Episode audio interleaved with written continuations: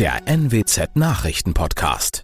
Hallo und herzlich willkommen. Das ist der Nachrichtenpodcast der NWZ und ich bin Julian Reusch. Moin.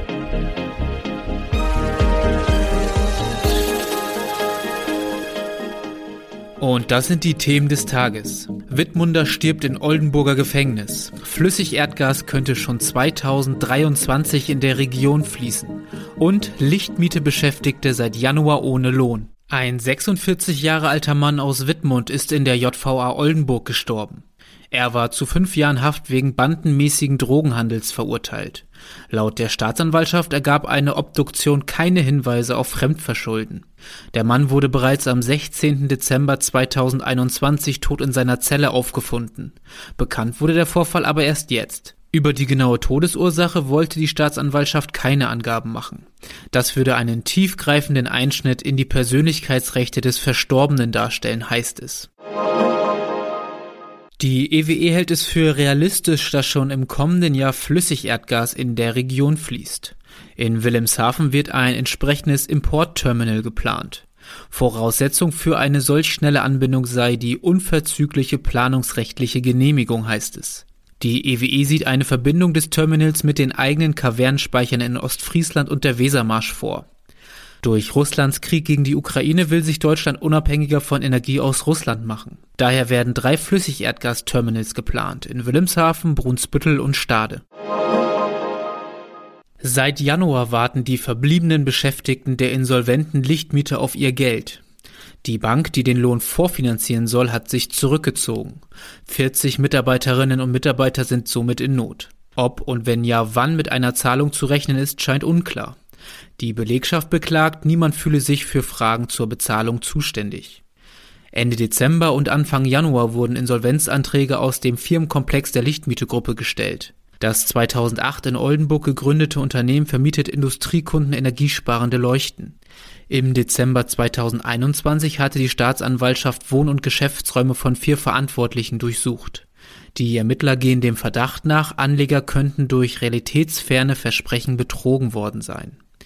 Im Zug der Ermittlungen wurden alle Geschäftskonten gesperrt, wodurch die Lichtmietegruppe zahlungsunfähig wurde. Alle weiteren Hintergründe zu diesem Fall lesen Sie in unserem Artikel auf NWZ Online. Und das waren sie auch schon, die regionalen Themen des Tages. Wenn Ihnen unser Angebot gefällt, würden wir uns freuen, wenn Sie unseren Podcast bei der Plattform Ihrer Wahl abonnieren. Dann verpassen Sie auch keine aktuelle Ausgabe mehr. Weitere News aus dem Nordwesten gibt es wie immer auf NWZ Online. Und für die Nachrichten aus Deutschland und der Welt übergebe ich jetzt an unsere Kolleginnen und Kollegen aus Berlin.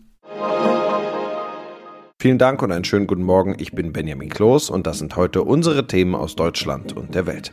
Bund- und Länderberatung über Ukraine, Energie und Corona. Die USA liefern Waffen ins Kriegsgebiet und der Bundestag debattiert über eine Impfpflicht. Bund und Länder beraten heute an diesem Donnerstag im Prinzip über alle Themen, die die Welt im Moment bewegen.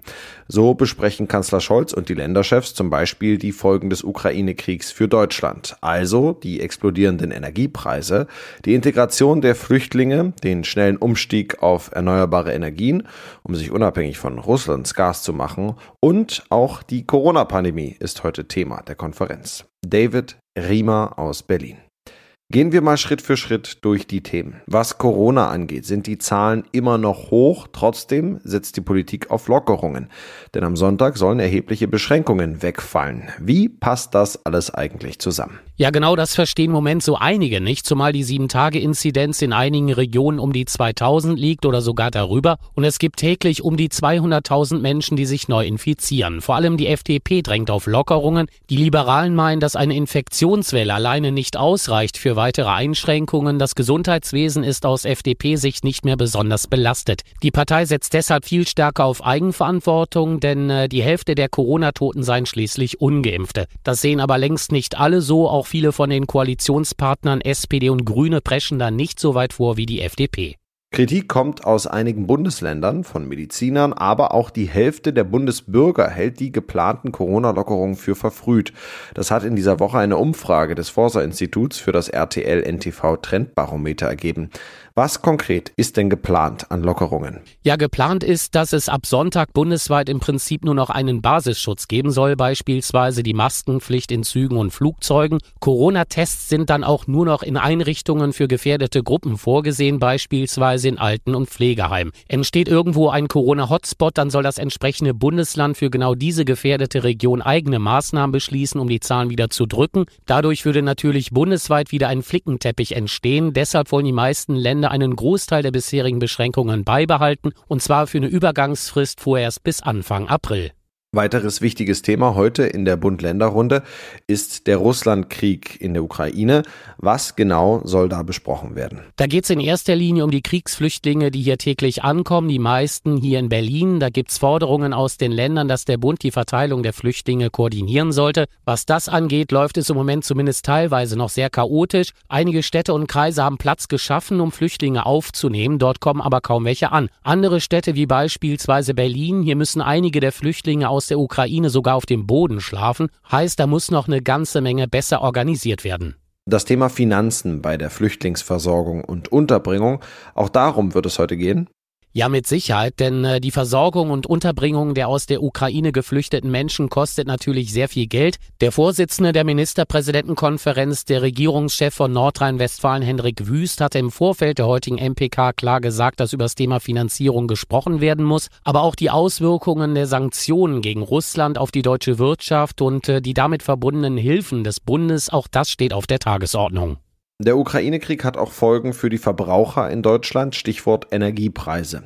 Sind dazu Entscheidungen zu erwarten? Also ob es da heute schon Konkretes geben wird, das glaube ich nicht. Aber klar, jeder merkt es im Moment beim Einkaufen oder beim Tanken. Die Preise sind enorm gestiegen. Deshalb möchte der saarländische Ministerpräsident Hans die MPK heute zu einem Energiegipfel ausweiten und auch die finanziellen Kriegsfolgen für Autofahrer und Privathaushalte in Deutschland mit in den Blick nehmen. Aber die Bundesregierung hat ja bereits Entlastungen der Verbraucher bei Tank- und Heizkosten angekündigt. Was konkret? Das Kabinett hat gestern unter anderem eine Erhöhung der Pauschale für Fernpendler beschlossen, ab dem 21. Kilometer wegen der gestiegenen Spritpreise. Rückwirkend zum 1. Januar sollen 38 Cent abgerechnet werden können. Dann ist ein höherer Heizkostenzuschuss für Familien mit nicht so viel Geld geplant. Alleinlebende Wohngeldempfänger sollen einen einmaligen Zuschuss von 270 Euro zu ihren Heizkosten bekommen und äh, für Zwei-Personen-Haushalte soll es 350 Euro geben. Die Ampel hat auch beschlossen, dass Kinder und Jugendliche in Familien Familien, die auf Sozialleistungen angewiesen sind, 20 Euro mehr im Monat kriegen.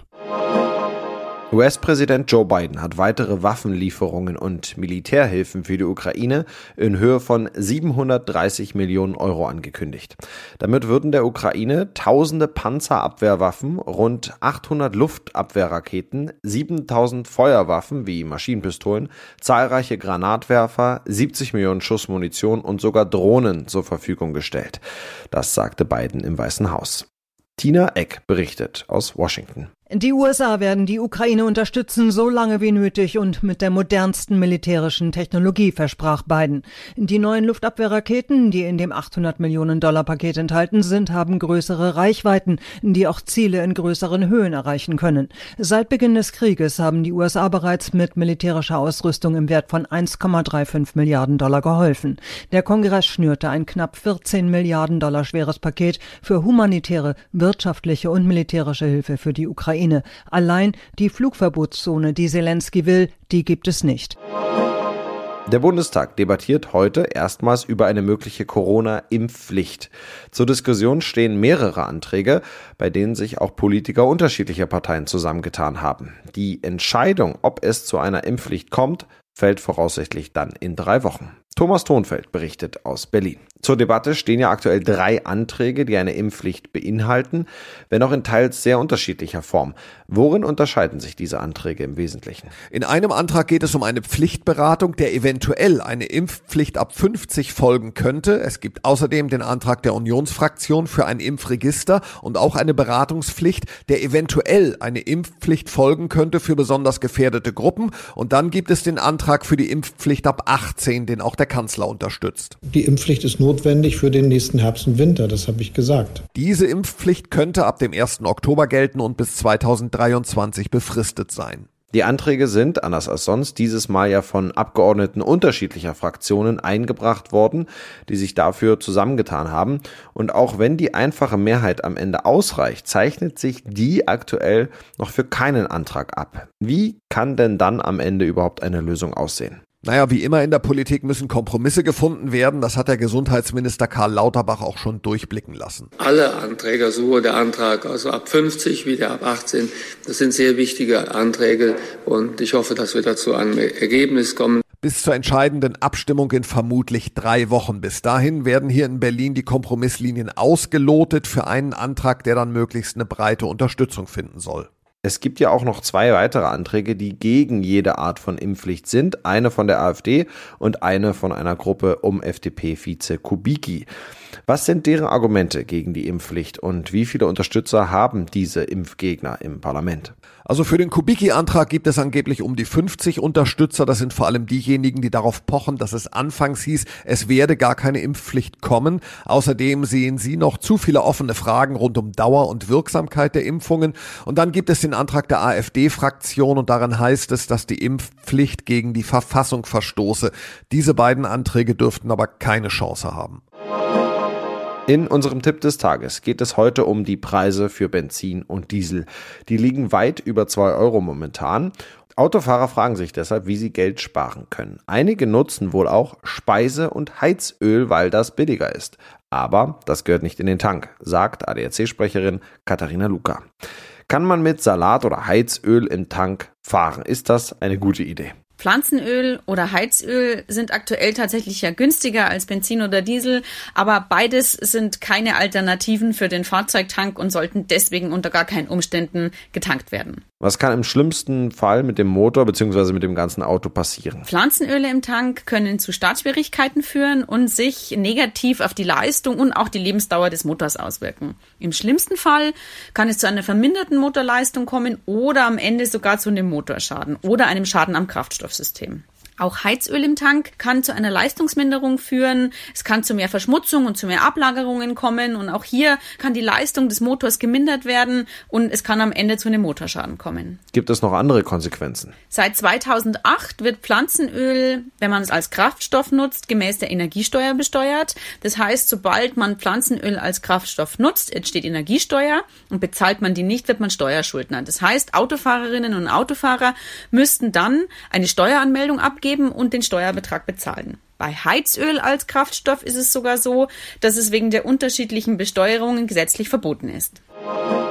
Und das noch, heute ist der 17. März. Es ist ein Feiertag und zwar einer in komplett grün. Heute ist St. Patrick's Day, ursprünglich als Gedenktag für den am 17. März 461 oder 493 nach Christus verstorbenen irischen Bischof Patrick von Irland ins Leben gerufen. Der Legende nach soll Patrick den irischen Helden die heilige Dreifaltigkeit am Beispiel eines dreiblättrigen Kleeblatts verdeutlicht haben. Heute sind es aber nicht mehr Gottesdienste, sondern vor allem die St. Patrick's Day Paraden und die daran anschließenden Partys, die das Bild am 17. März prägen.